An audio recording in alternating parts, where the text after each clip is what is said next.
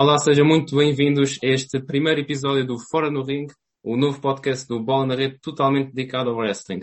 Neste primeiro episódio vamos falar do que é que aconteceu no Survivor Series de 2021. A batalha entre o Raw e o SmackDown voltou a estar em destaque neste que é o segundo evento mais antigo da WWE. Mas primeiro tenho que apresentar o André, o André Conte, que me vai acompanhar neste, neste rescaldo. Muito obrigado por estar aqui. André, como é que estás? Olá, olá a todos também, está tudo muito bem, obrigado também pelo, pelo convite. É sempre bom estar aqui no All na Rede a falar da wrestling, portanto vamos a mais um, um debate sobre o que foi este pay-per-view e vamos, temos muita coisa para falar. Exato, e é um pay-per-view que faz parte dos Big Four, não é? Juntamente com o Royal Rumble e o SummerSlam, mas é o segundo mais antigo de sempre da WWE, atrás da WrestleMania. Mas apesar de tudo, já que estamos a falar disto, André, se calhar é mesmo o menos importante dos Big Four, não achas? É assim, eu tenho uma opinião muito particular sobre, sobre o Survivor Series. Claro. Uh, é claramente dos pay-per-views que menos me chama a atenção, muito principalmente desde cá esta Raw vs SmackDown. Parece que durante um mês, durante ali ou duas semanas ou três, todos os lutadores se lembram de, olha, temos uma marca para defender e, portanto, vamos pôr tudo de lado. Mesmo que, como aconteceu, por exemplo, no, no combate de, de equipas, 5 contra 5 clássico da Survivor Series, a maior parte deles ainda há um mês estava na outra, na outra, estava, ou estava na Raw, estava no SmackDown. Portanto, é um, é um pay-per-view que já não me chama a atenção, como me chamou. Acho que quando tinha aqueles 5 contra 5, esse combate, eu gosto muito desse combate, mas quando tem esses 5 contra 5 com uma storyline por trás, e eu aqui relembro, para mim a última vez que, que em termos de história, Uh, o pay-per-view chamou a atenção foi quando foi o Team Cena versus Team Authority, em termos de storytelling foi um grande combate uh, e tinha realmente uma história por trás. Aqui é basicamente cinco lutadores de cada lado que decidiram, pá, e agora nós temos que defender a nossa marca e no episódio a seguir já ninguém se lembra disso. Portanto, nesse aspecto acho que é um pay-per-view que está, está a perder um bocado essa essência. Tem uma coisa boa, podemos ver muitos uh, Dream Matches, como o pessoal costuma dizer, campeões contra campeões, Uh, mas acho que no final do dia sentiu-se muito neste pay-per-view. Praticamente não houve uma construção do pay-per-view. A maior parte de nós quase nem se lembrava que o pay-per-view foi no domingo. Um, e mesmo o próprio pay-per-view, nós vamos analisar, mas pareceu muito mais como um, um, programa semanal da WWE em vez de um grande pay-per-view, principalmente tendo em conta que é o Survivor Series, é um dos, dos quatro grandes. Portanto, nesse aspecto, acho que eh, tem perdido muita, muita qualidade nesse, nesse aspecto. Tem tido alguns momentos, teve, quando foi o NXT, um, onde também a construção foi boa, e deve ter sido as poucas vezes em que esta ideia de marca contra marca, um, na minha opinião, uh, foi muito bem feita. Mas tirando isso, alguns combates bons, que isso também o roster assim, assim o, permite, é um pay que tem perdido muito, muito a sua essência. Um, cada vez mais é, uma coisa de supremacia de uma marca contra a outra e nesta já ninguém se lembrava que uma ganhou, a outra perdeu. Exato, exato. E eu falaste aí do NXT, só para não toque rápido, foi edição 2019. E no fundo, não sei se recordam, mas o NXT foi quem ganhou mais combates, portanto foi declarada a brand superior, digamos, ao Royal SmackDown. E este ano esse NXT morreu, para os mais distraídos. Foi feita uma nova versão do NXT, chamada NXT 2.0, Triple H já não está ao leme, por, por, tudo indica mesmo o Vince McMahon e o Bruce Pritchard, que já escreveu o Raw e o SmackDown semanalmente. Portanto, é, é só curioso ver como, como é que as coisas podem dar a volta em pouco tempo. Mas, voltando ao Survivor Series 2021, o primeiro combate foi um combate que deu muito a falar ainda antes de começar, entre Becky Lynch e Charlotte Flair, a campeã feminina do Raw contra a campeã feminina do SmackDown. E, e André, até havia muitas pessoas que achavam que este podia ser o, main event da noite, se calhar até por causa daquele aquela rivalidade pessoal que se gerou entre, entre as duas, naquele segmento bastante estúpido, para ser honesto, a troca de títulos. Uh, mas acabou por, uh, o combate acabou por abrir o show, acabou por, por ocorrer. Algumas pessoas disseram que foi o melhor combate da noite. O que é que achaste sobre este embate entre Becky Lynch e Charlotte? Acho que foi, foi muito pessoal uh, e percebeu-se que a certa altura não eram bem as duas lutadoras que estavam em ringue, eram sim as duas mulheres que não gostam muito uma da outra, principalmente depois do que aconteceu há, há algumas semanas fora do, do SmackDown e aí a coisa ficou mais quente. Portanto, houve ali momentos em que uh, um pouco que é o kayfabe e a realidade perderam-se ali um bocado um, e houve ali momentos que notavas que aquilo não era só a luta, era assim realmente uma, uma realidade. uh, uma rivalidade muito, muito forte.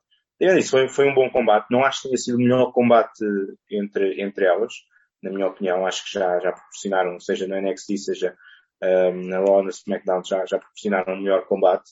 Um, acaba também por ser, na minha opinião, um, uma boa decisão. Vitória da Becky Lynch, uh, porque ela veio com esta nova personagem, uh, precisa também de ganhar esse ímpeto, um, que já, o teve desde o, desde o SummerSlam, portanto acho que foi a, a melhor decisão, até porque a Charlotte Flair já está um pouco desgastada, uh, porque não teve este período de ausência que a Becky Lynch teve, portanto está um pouco desgastada e acho que uma vitória sobre, sobre da, da Charlotte poderia desgastar mais. Acaba por ser também uma vitória e uma derrota que protege tanto uma como a outra. Uh, ajuda a, esta personagem Hill de, da Becky Lynch, protege também um pouco a Charlotte Flair porque a Becky quase usou ali uma batota para, para ganhar. Agora, na minha opinião, acho que foi um bom combate. Houve ali claramente linhas de realidade e do que é que se tocaram bastante bem, mas não foi o melhor combate, na minha opinião, das duas.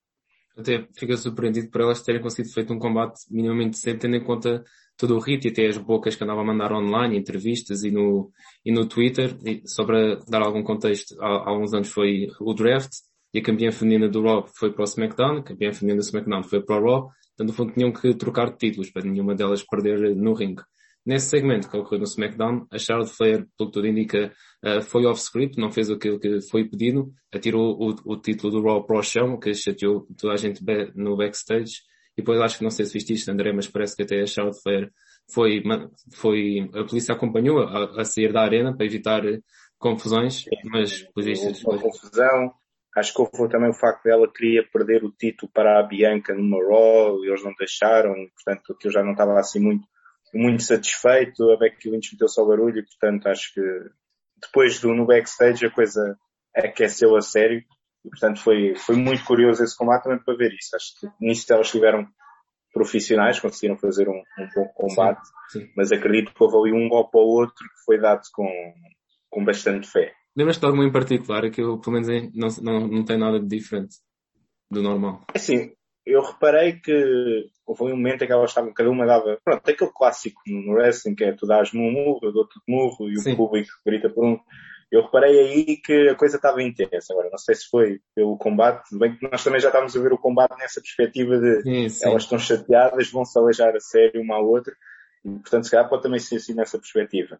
Mas parei que houve principalmente esse segmento que parecia estar com um pouco mais de intensidade um, baterem uma, uma na outra, um, mas pode ter sido também, da nossa perspectiva, também já estávamos um pouco à espera disso.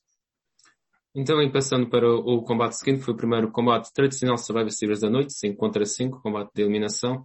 Neste caso, o masculino, onde a Team Raw Kevin Owens, Seth Rollins, Austin Theory, Finn Balor e Bobby Lashley enfrentou a Team SmackDown composta por Drew McIntyre, King Woods, Jeff Hardy, Epic Corbin e Sheamus. Portanto, no combate com gente, muitos nomes à, à, à mistura, havia muito que falar. Uma coisa que eu gostaria de destacar foi que Kevin Owens, esse cara, tal como tu já não quer saber desta Brand Supremacy, foi-se logo embora. Foi o, o cheque mais fácil de sempre da, da carreira do KO. Houve um momento, e já agora vou-te pedir para perguntar isto, para comentares isto, eu não gostei da eliminação do Drew McIntyre e do Bobby Lashley. Começaram a, a lutar fora do ringue, depois filmaram o árbitro a contar cinco, percebeu-se logo o que é que ia acontecer. Iam ser os dois uh, contados fora, portanto iam ser os dois eliminados dessa forma. E achei isto um, um bocado estúpido, não sei se, não sei se concordas, sobretudo porque fizeram isto mais à frente da noite. Mas em relação a isto, acho que, acho que foi mais feito para proteger, no fundo, os dois ex-campeões da WWE. Sim, a WWE tem sempre, já tem um historial de proteger eh, lutadores neste tipo de combate. O Umaga, eh, na altura estava invicto, foi, foi, foi também desqualificado porque usou uma cadeira e, portanto, Mas era mesmo com o Rusev, estou-me a lembrar, no, em 2014. Exato, foi. Esse combate foi... autoridade exato, também exato. leva um, seja, a WWE tem aqui uma maneira de proteger às vezes os lutadores, uh, uns protege, outros não. O Walter foi o que foi há, há dois anos. Uh, portanto, a mim não, não, não é que eu concordo muito, mas a mim não me surpreende. Já, já estava um pouco à espera que a WWE fosse fazer isso com estes dois, até porque muito provavelmente seja o Drew McIntyre, seja o Bobby Lashley, acredito que haja bons planos para eles para a altura da WrestleMania, portanto é necessário que estejam, estejam protegidos. Portanto, a mim não me, não me surpreende que a WWE faça isso, é uma forma que, que, já faz há algum tempo. O que depois também tem outra coisa, que é, também não, não cria ali uma, uma nova estrela. Podia haver ali alguém eliminar o, sim, sim. o Bobby Lashley, um, um Xavier Woods, agora que ele também está a ter o seu peixe a sol. Um, poderia ali criar. E, portanto, é um pau de dois bicos de que protege uma estrela, mas não podes não criar outra. Um, acho que, pronto, não, não é surpresa. Em relação ao combate em si, um pouco como, como eu falei, os combates são bons, exato, exato. a qualidade está lá. Uh, agora, acho que foi um combate normal, mais uma vez a, a Raw, que é preferida, isso já, já sabemos que a Raw nessas coisas praticamente ganha, penso que é a três, pronto, tirando esse, esse do NXT, um, há quatro, penso que há três ou quatro anos que a SmackDown não ganha um Survivor Series.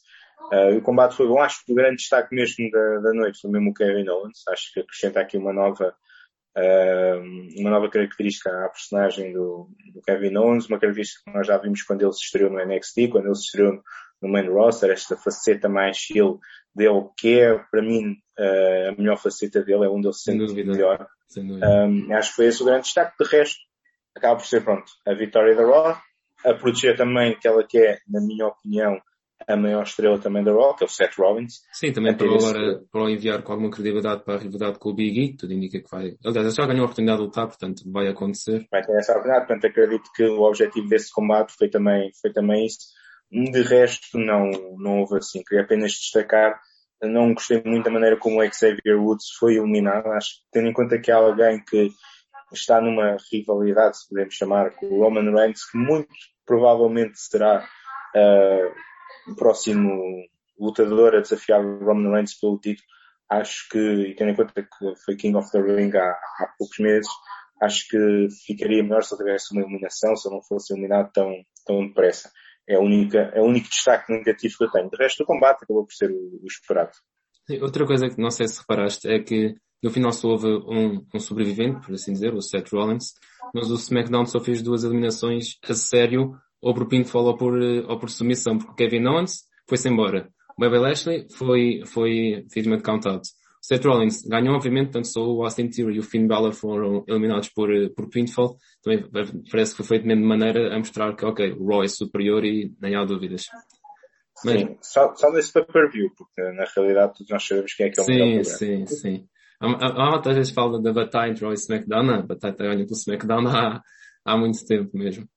Uh, voltando agora ao evento, tivemos depois um, a Battle Royale mais insignificante da história do pay-per-views da WWE, em que, mesmo sem falar do combate, que honestamente não interessa para nada, interessa, interessa saber só que o Homos ganhou. E eu escrevi. E houve pizza, e houve pizza para toda a gente. Pois é, o patrocínio da Pizza Hut, que agora tem uma triple box, portanto, quem viver nos Estados Unidos e quiser ouvir isto pode encomendar isso. Mas, uh, o Homos ganhou, eliminou 12 pessoas e eu no rescaldo que fiz a este evento, que já está disponível em bola na rede.pt, uh, disse que um dia vamos ver o Homos a conquistar um título mundial e este, este foi o primeiro passo nessa direção. Queria saber se concordas com esta minha opinião. Uh, ainda tenho as minhas dúvidas. É um lutador, e, e nós falámos disso na altura da WrestleMania uh, com, com, o Axel, e, e, todos nós concordámos que ele estava demasiado verde ainda. E ainda está. Ainda tem evoluído. É, Nota-se que há uma evolução, e acho que aqui também tem que estar grande mérito ao AJ Styles, né? Ter, ter um mentor como o AJ Styles, eu acho que qualquer lutador do wrestling adorava. Eu acho que o AJ Styles, uma vez vi uma piada no Twitter que o AJ Styles conseguiu ter um bom combate contra uma vassoura. Portanto, sim, é provavelmente o melhor mentor. Não, mas é verdade, é verdade. Eu, eu, também já mandei essa piada algumas vezes sim. porque é verdade. Para mim é o melhor lutador da sua geração. Uh, acho que está tá lá. É realmente sim, uh, um sim. grande lutador. Agora, o Homens ainda está muito verde. Não sei se, se vai chegar a esse ponto Sabemos que o Vince tem é, uma, uma, certa paixão por lutadores grandes, mas Sim, claro.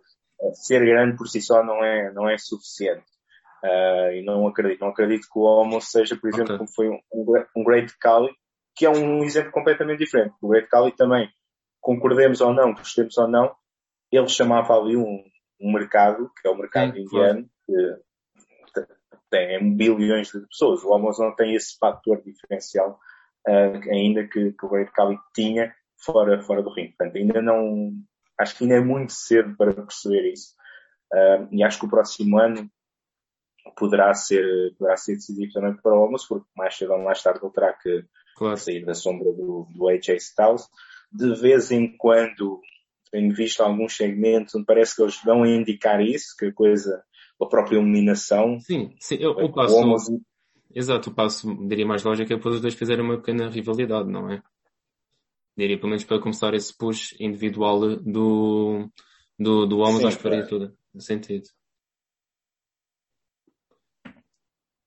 Portanto, eu acredito já por isso, veremos também o que é que, que acho que os próximos meses vão ser, vão ser importantes também para, para ver o que é que o homem consegue, consegue crescer.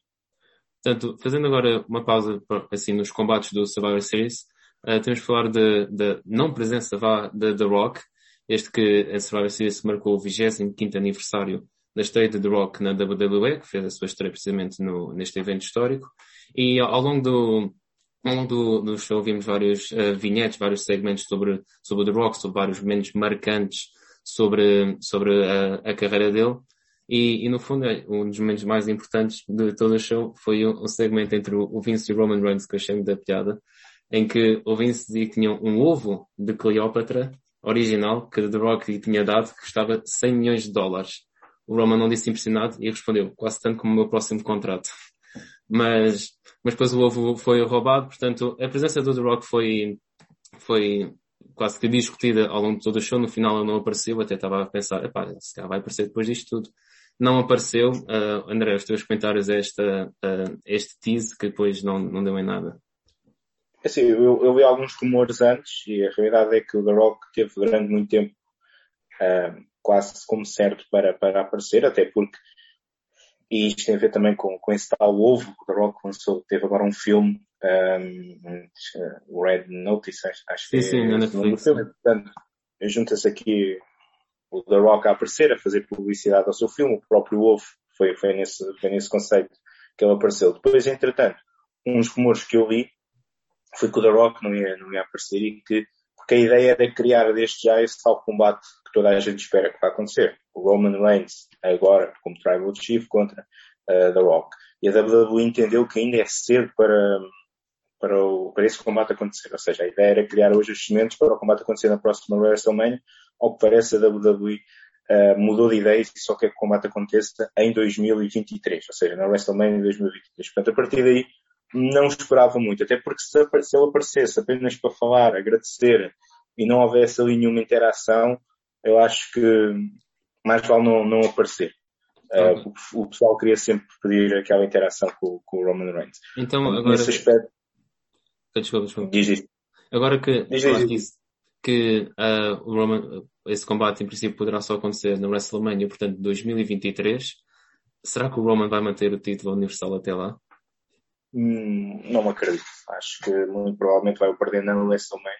Pois, é, é uh, acredito, acredito que o objetivo da WWE é fazer com que ele seja o, o campeão universal com mais, com mais dias como campeão. Ou seja, neste momento o recorde está para o Brock Lesnar com, se não me engano, 512 dias.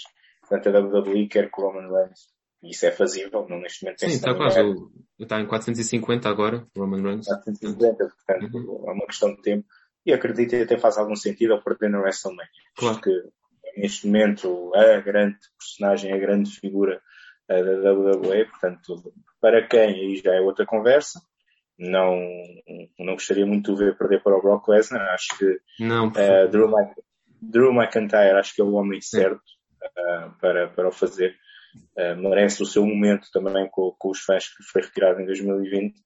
Um, e depois, quem sabe, poderá ir para, para a Raw, poderá ser campeão da WWE e depois mais à frente aí sim, esse tal combate de sonho, de sonho acontecer.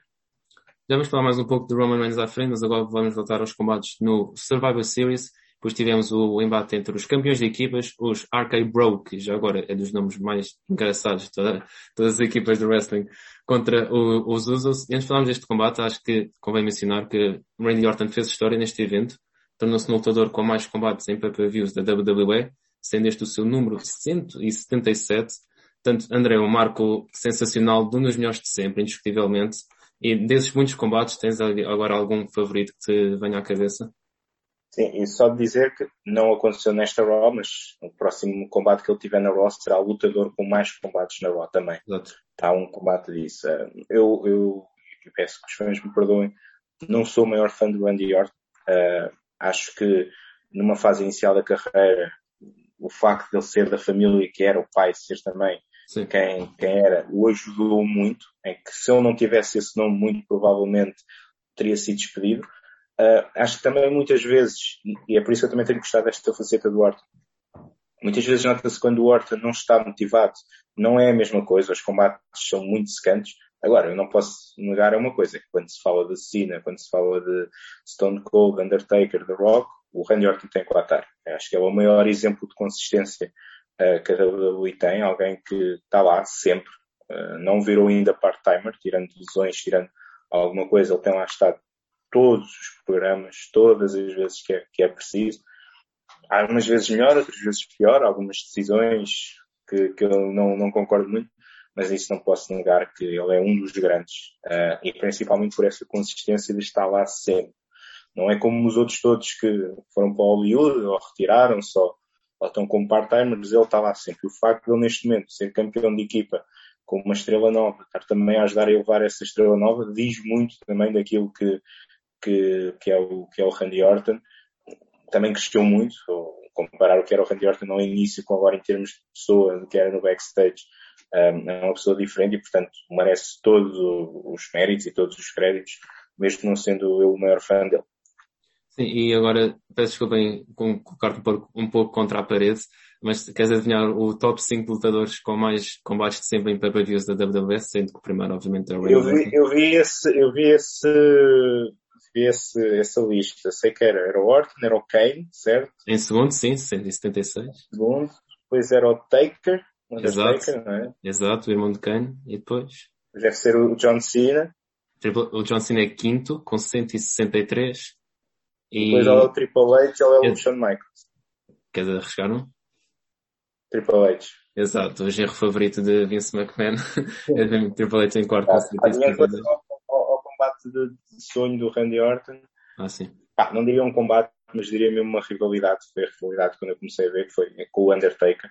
Sim. Uma rivalidade que durou praticamente um ano inteiro e acho que foi muito boa. Acho que foi essa rivalidade que fez com que o Orton subisse aquele patamar que é uma estrela. Exato. Para, e o meu, pelo menos, não, não estou a dizer que é o melhor combate sempre dele em, em pay-per-views, mas um que eu adorei foi no Hell in a Cell 2020 contra o Drew McIntyre. Mas foi um combate também fabuloso também. Esse evento Hell in a Cell foi também o melhor Hell in a Cell de sempre. Mas esse combate com o Drew McIntyre foi fantástico. O, o Orton ganhou o título ao Drew McIntyre, mas o Drew McIntyre não pareceu, não foi, não ficou fragilizado pela derrota. Acho que foi tudo muito bem feito e acho que também, é, também mostra que apesar nesta fase já avançada da carreira, consegue ter combates fantásticos e histórias fantásticas. Voltando agora a este combate, RK Bro contra os The Usos. Os Usos até dominaram, sobretudo o, o, o Riddle, mas depois até foi mesmo o Randy Orton que fez a diferença e como não podia deixar de ser, numa noite em que atingiu este marco, tinha que acabar com um RKO vindo do nada e foi isso que, que aconteceu. Portanto, quais são os teus comentários a esta batalha dos campeões de equipas? Sim, eu achava mesmo que foi provavelmente os únicos resultados que acertei mesmo que o RK Bro ia ganhar. Não só porque uh, os usos são claramente os sidekicks do Roman Reigns, portanto já estão habituados a perder, não iam ser tão afetados por uma derrota como poderiam ser o, o Randy Orton e o Riddle. Além disso, pronto, tendo em conta que era o grande marco do Randy Orton, não fazia outro sentido. Foi também a partir daqui que eu comecei a perceber que, ok, esta vai ser mais uma, uma, uma goleada da Raw uh, perante, porque se não me engano, já ia no 3 a 0, pronto, 3 a 0 não, 3 a 1, porque se contarmos pelo combate do pre-show que acabou em DQ e acho que foi com a Nakamura, portanto, estaria para em 3 a 1. Portanto, eu a partir daqui comecei a ver, ok, tendo em conta que só há um combate, e já lá vamos, que a SmackDown é garantido que vai ganhar, que é o Roman Reigns com o Big E, né? Isso, acho que o resultado era Sim. óbvio. Um, comecei aqui a perceber, ok, é mais de um pay-per-view onde claramente vão envergonhar a SmackDown uh, e dar a grande lá, mas, André, desculpa lá, não estava 3-1 para o estava 4-1. Como é que esqueceste em 4-1, eu sei que estava assim já um resultado. Agora esqueceste do Omas, aquela batalha Royal incrível, sim, foi sim. a prestação de uma vida, quer dizer. Foi, foi o combate de sonho, foi, foi Exato. Voltando... o combate do ano. de longe. Uh, voltando a esta clean sweep do Raw, foi o que aconteceu no combate Survivor Series, combate tradicional Survivor Series feminino, foi a Team Raw, liderado por Bianca Belair com Liv Morgan, Queen Zelina, Rhea Ripley, Carmella, derrotou a Team SmackDown de Sasha Banks, Shotzi Blackheart, Shayna Baszler, Natalia e Tony Storm. Acho que um dos principais destaques deste combate, infelizmente, foi o facto dos fãs começarem a fazer a onda e a cantar CM Punk, o que que é sempre um bom sinal quando se está dentro do ringue, mas no fundo mostra um pouco esta falta de interesse né, dos fãs, também te sentiste um pouco vá, desengajado do combate, pelo menos no decorrer do mesmo. Sim, senti-me mais desengajado, eu senti-me desengajado do pay-per-view todo, não houve essa okay, construção. Okay, do, combate, do combate em si, eu acho que o combate até, até foi bom, e as lutadoras que estavam são lutadoras de qualidade. Uh, acho que deram o seu melhor. E eu normalmente, quando os fãs começam com esses cânticos, eu acho isso também um bocado uma falta de respeito para quem está no, no, no ringue, que não tem culpa, se calhar, do pay-per-view não ter sido construído da melhor maneira. Acho que, pronto, percebo que é uma manifestação, respeito isso, mas uh, não são eles que têm culpa. Portanto, eles estão a dar o seu melhor e realmente deram. Não gostei muito da maneira como, como a Bianca, apesar de ser um fã da, da Bianca, ganhou de 3 para 1, se não me engano, conseguiu dar a volta.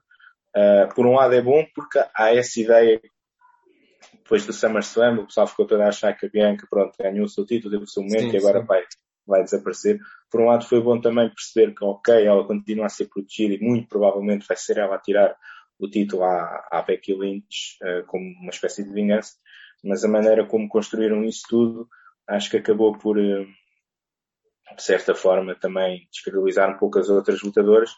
Uh, Shayna Baszler continua a ser super desperdiçada, custa muito ver. Gostei também da maneira como estão ali a construir uma certa história com a Sasha, com a, com a Shotzi e com, com as outras lutadoras. Não gostei muito. Foi como é que a Liv Morgan foi apresentada. Acho que para quem é candidata, quem vai lutar com a Becky nos próximos tempos pelo, pelo título, acho que merecia ter tido outro tipo de destaque no, no combate. Sim, não fez nada especial.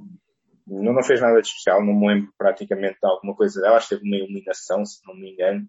Uh, mas depois também foi praticamente eliminada, portanto foi, foi como se costuma dizer, carne para canhão. Um, e portanto acho que, acho que nesse, nesse aspecto um, poderia ter sido melhor construída, portanto o grande destaque acaba por ser Bianca Belair e principalmente o facto de há uma aposta nela, pelo menos pela maneira como construíram o combate. Sim, uma coisa neste combate que me, que me irritou mesmo foi, também sou, ser um pouco parcial porque a Sasha Banks é a minha lutadora favorita feminina da última, de quase, provavelmente desde sempre, agora penso nisso. Mas eu, pronto, sou um grande fã da Sasha Banks e a forma como ela foi eliminada foi absolutamente ridícula para mim. Portanto, para quem não viu, a certa altura estavam quatro membros do SmackDown contra uma do Raw. Era Bianca Belair contra Sasha Banks, Shayna Baszler, Shotzi Blackheart e, e Natália. Natália. Exato, mas a Shots e Blackheart e a Sasha já têm também rivalidade, já andavam um pouco aos encontrões ao longo do combate. Mas no fundo, no final, a, a Baszler, a, a Shots e a Natália, por alguma razão como ultrapassa, decidiram eliminar de propósito a capitã, a boss da Sasha Banks, fizeram com que ela fosse eliminada por count-out, apesar de claramente ela estar dentro do ringue quando essa contagem chega ao 10. É mais uma, de, mais uma das coisas da WWE que não, não se percebe Acredito que teremos continuidade um pouco disto na, na SmackDown desta semana, mas ainda assim, acho que foi um bocado, como se costuma dizer, aquele lazy booking. É que já é, lazy booking. De, já é lazy booking. Já é lazy booking. É eliminado esta manhã, mas é preciso fazem mal, porque ele está, está com quase todo o corpo dentro do ringue e elas estão só a segurar com os pés, que é o que está fora do ringue. Vai estar em cima dela contar 9, 10. Mas, mas pronto, a Sasha foi assim eliminada. No fundo, eu acho que como já disseste, mas eu vou enfatizar, acho que este combate serviu mais do que tudo para restabelecer essa credibilidade de Bianca Belair. Ela foi também, uh, na minha opinião, também bastante danificada pela forma como ela perdeu o título no, no SummerSlam. Portanto, viemos agora ao main event, para mim o melhor combate de todo o evento, também já pergunto a tua opinião. E acho que podemos já começar a falar deste Tribal Chief. O Roman Reigns é, é soberbo, simplesmente. Não há, não há volta a dar, não há ninguém que se equipar a, a ele. Este combate foi uma, uma boa razão para tal. Portanto, qual é a tua opinião já agora sobre o Tribal Chief e depois também sobre este combate? É sobre neste momento, acho que estamos, uh, e só a chegar mais à frente vamos perceber que estamos a observar uma das personagens mais fortes nos últimos tempos um, se vai atingir o nível que o seu primo atingiu, Stone Cold, Cena, não sei. Caminha para lá, isso caminha. Um, e acho que sim, acho que faltava, faltava isto ao Roman Reigns. Há algo também diferente nele. Nota-se que ele evoluiu, a maneira como ele fala, a maneira como ele anda, própria, os próprios não verbais dele, as suas expressões faciais. O Roman Reigns completamente diferente para melhor. Acho que aí também houve muito trabalho do Paul Heyman no, no backstage. Um, e acho que era isso que, que faltava. Ele é bom no, no ringue, simplesmente não teve a melhor apresentação quando saiu do, quando os Shield acabaram. Uh, foi para esquecer e acho que conseguiram dar a volta a isso, conseguiram colocar aqui uma personagem bastante forte, neste momento é o, o homem, o alvo a, a bater.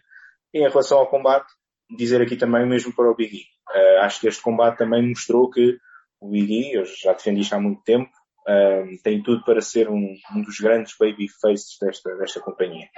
Há muito pessoal que falava que o Big E gostava de ver o Big E outra vez como ele, ser o campeão como. Eu acho que não, acho que ele tem todas as características para ser um grande babyface. E além disso, está cada vez melhor no ringue. Acho que este combate, apesar da derrota, não o prejudicou em nada. Foi um combate muito bom, ele teve bastante ofensiva, uh, soube também estar de igual para igual. E queria destacar aqui também o facto de o Roman Reigns ter conseguido ganhar limpo. É uma das críticas, e eu às vezes concordo. Muitas vezes uh, os combates eu percebo, é uma personagem que tem que ser má e pronto, isso ajuda, esse booking, ajuda a isso mas acho que às vezes faltava uma ou outra vitória, por exemplo, como ele teve com o que foi limpa, para também solidificar. E acho que o facto de não termos tido os usos a aparecer dele próprio ter, ter ganho, um, ainda o solidifica mais e não prejudicou assim tanto o porque ele mostrou-se a um certo nível. Um, foi bom ver isso também. O facto também, uh, o Big e o Roman Reigns são grandes amigos fora de, de, da televisão um, e notou-se também que os dois estavam empenhados em tirar o melhor um, um do outro. Portanto, foi um bom combate e continua, esse acho que era o resultado mais óbvio da noite. Um, muitas vezes falou-se que o E poderia ganhar para solidificar. Eu defendo que o Roman Reigns, quando tiver que perder, tem que perder o título e aí criar uma, uma nova estrela. Acho que se a WWE quer fazer o Big E campeão, há outras maneiras sem ser dar, ser o homem que derrotou pela primeira vez este Roman Reigns. Portanto, acho que deve ser para alguém que vai tirar o título. Portanto, acabou por ser um, um bom combate e concordo claramente contigo. O combate da noite, na minha opinião. Sim, também uh, concordo com o facto do que disseste do Big E. Às vezes a WWE faz decisões de booking inacreditáveis. Aqui acho que fizeram tudo bem, no fundo. Vitória limpa para o Roman. O Big E, assim, não, não é prejudicado pelo facto de perder com a maior estrela da empresa ao longo do último, como dos últimos 450 dias, não é? Acho que no geral foi, foi tudo bem feito. E só agora um pequeno trivia, só, eu adoro estes pequenos factos curiosos. Sabes qual foi a primeira vez em que Roman Reigns e Big E apareceram num pay-per-view da WWE? Uh, só estás a contar com o main roster ou também main, com main roster? Não, main roster, main roster. E isto é complicado porque eles não lutaram propriamente nesse pay-per-view. Não sei se tens alguma Mas sim, eu sei, eu sei que o Roman Reigns aparece também no Survivor Series. Quando sim, sim. o Shield aparece. Sim, sim. Esse... Não, não foi, não foi. Foi no, foi? não apareceu sequer na zona do ring, foi no Elimination Chamber 2012, em que o, no, no segmento em que mostraram o John Cena a convidar malta do NXT para o seu ginásio a treinar e depois aparece o Roman Reigns e o Big E uh, a treinar nesse, nesse ginásio do Cena e até o, o tem que ver, tem que ver esse segmento. É, o, o Big E tentava fazer o recorde de fazer tentava fazer o recorde mundial de, de, bench, de bench pressing de, de 500 libras, portanto ali à volta de 220 quilos e era o Roman Reigns estava a ajudá-lo a, a segurar aquilo. Portanto, sim, fica aqui um pequeno, um pequeno facto curioso. E portanto, ambos já elegemos o, o melhor combate deste evento, Roman Reigns contra Big E queres eleger o pior? Como acho que não há muita discussão. Mas... Eu acho que não há muita discussão. Eu acho que aquele, aquela Battle Royale da Pisa, uh, pronto, não, não consigo, eu nem consigo compreender o combate em si. Claramente é daquelas coisas de não temos lugar para vocês no pay-per-view, vamos enfiar-vos num, num Battle Royale random. E o facto de uh, o Damien Priest contra o Nakamura ter ido para o pre-show e, e a Battle Royale não. Uh, acho que esse então foi, foi, para mim foi a coisa mais inexplicável todo o pay-per-view. É, exato. Uh, esse também foi o pior combate do evento para mim, pelo menos me deram um mini push ao Ricochet, que foi, o último a ser eliminado, mas pronto, eu só acho que a malta da Fox não deve ter ficado contente, porque ainda por cima das camisolas tenham a dizer Fox e USA, ou USA Network, que transmite uh, o, o, o Raw, a Fox transmite o SmackDown, não sei se terão ficado descontentes por ver o, o, USA Network a, a dominar. Portanto, foi este o Survivor Series. Entretanto, uh, já houve o Monday Night Raw. Nós estamos a gravar isto, tanto dia 23, na terça-feira a seguir ao Monday Night Raw. Neste Monday Night Raw, uh, tivemos um combate pelo título da WWE entre Big E e Austin Theory. E Austin Theory conseguiu este combate porque, no fundo, foi ele que roubou o ovo da Cleópatra Mr. McMahon, mas depois devolveu o ovo uh, ao, ao Mr. ao Mr. McMahon, portanto o Mr. McMahon gostou disso e deu o combate do título. O que é que achaste deste combate e já agora do, do Monday Night Raw no geral? O Monday Night Raw foi um pouco como, como os outros bons combates, alguns avanços também em algumas histórias. Mas três horas é demais. Sim, três horas continuam a ser demais. Nota-se, tá, sempre depois de cada pay-per-view, tu notas que a primeira Raw é uma Raw de construir as bases para o que, para o que aí vem. Uh, e neste caso foi, foi isso. Em relação ao combate, um, foi também aqui, nota-se, e notou-se isso também no combate de equipas, que a WWE está a querer apostar no Austin Theory, porque se formos a ver desde que ele apareceu no Raw, um, já derrotou um, Jeff Hardy, já teve também aqui numa pseudo-rivalidade com o Rey Mysterio, ou seja, nomes grandes da WWE. Uh, não é qualquer um que começa por aí. Teve também o seu destaque no, no combate e da Survivor Series e agora teve também um, um combate onde se mostrou. Uh, acho que o Austin Theory tem, tem muita qualidade dentro de ringue. Tem, consegue também ter, ter carisma, fora dele. Eu acho muito engraçada a personagem dele. Um, questão da, das selfies. Portanto, até acho que, ele... a conta, desculpa André, mas só vai acrescentar no seguimento disso, a conta de Instagram do Austin Theory é bastante curiosa e hoje até já lá está uma selfie com o Mr. McMahon bastante engraçada. Mas continua. Portanto, eu gosto muito dessa, dessa coisa e é isso também que puxa também os fãs. Personagens que tenham carisma, que consigam também puxar alguma, alguma reação.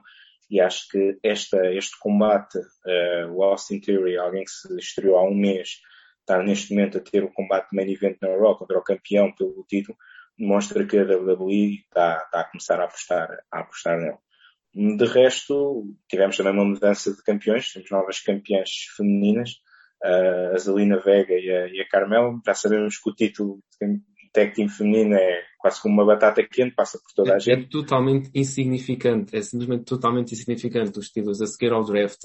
A única equipa feminina que estava na mesma brand era a Rhea Ripley e a Nikki, Nikki ASH, como eles dizem. Portanto, não há equipas, no fundo, Carmel e a Queen Zelina é, são tiradas aos juntas, é tipo, às vezes diz que é quem está mais próximo do catering, é, é quem vai para lá. Aí muitas vezes é o que parece, acho que é neste caso. E pronto, é só para, para dar algum headline, para mostrar que os títulos mudaram. Sim, e, e pronto, eu, não vejo, eu não vejo futuro nenhum para este título, honestamente. Esperemos que, que defendam mais os títulos do que. Porque a, a, a Rhea Ripley e a Nikki até começaram bem. Era uma equipa que tinha alguma dinâmica, até defenderam os títulos algumas vezes. Mas depois perderam-se. Ou seja, o título era um acessório. Espero que uh, para a Zelina e para a Carmela isso não, não vai acontecer e que realmente elas defendam o título, seja numa, seja na Raw, seja na SmackDown, porque agora elas podem defender nos dois. Pois é impressionante que estes títulos já foram main event de um pay-per-view.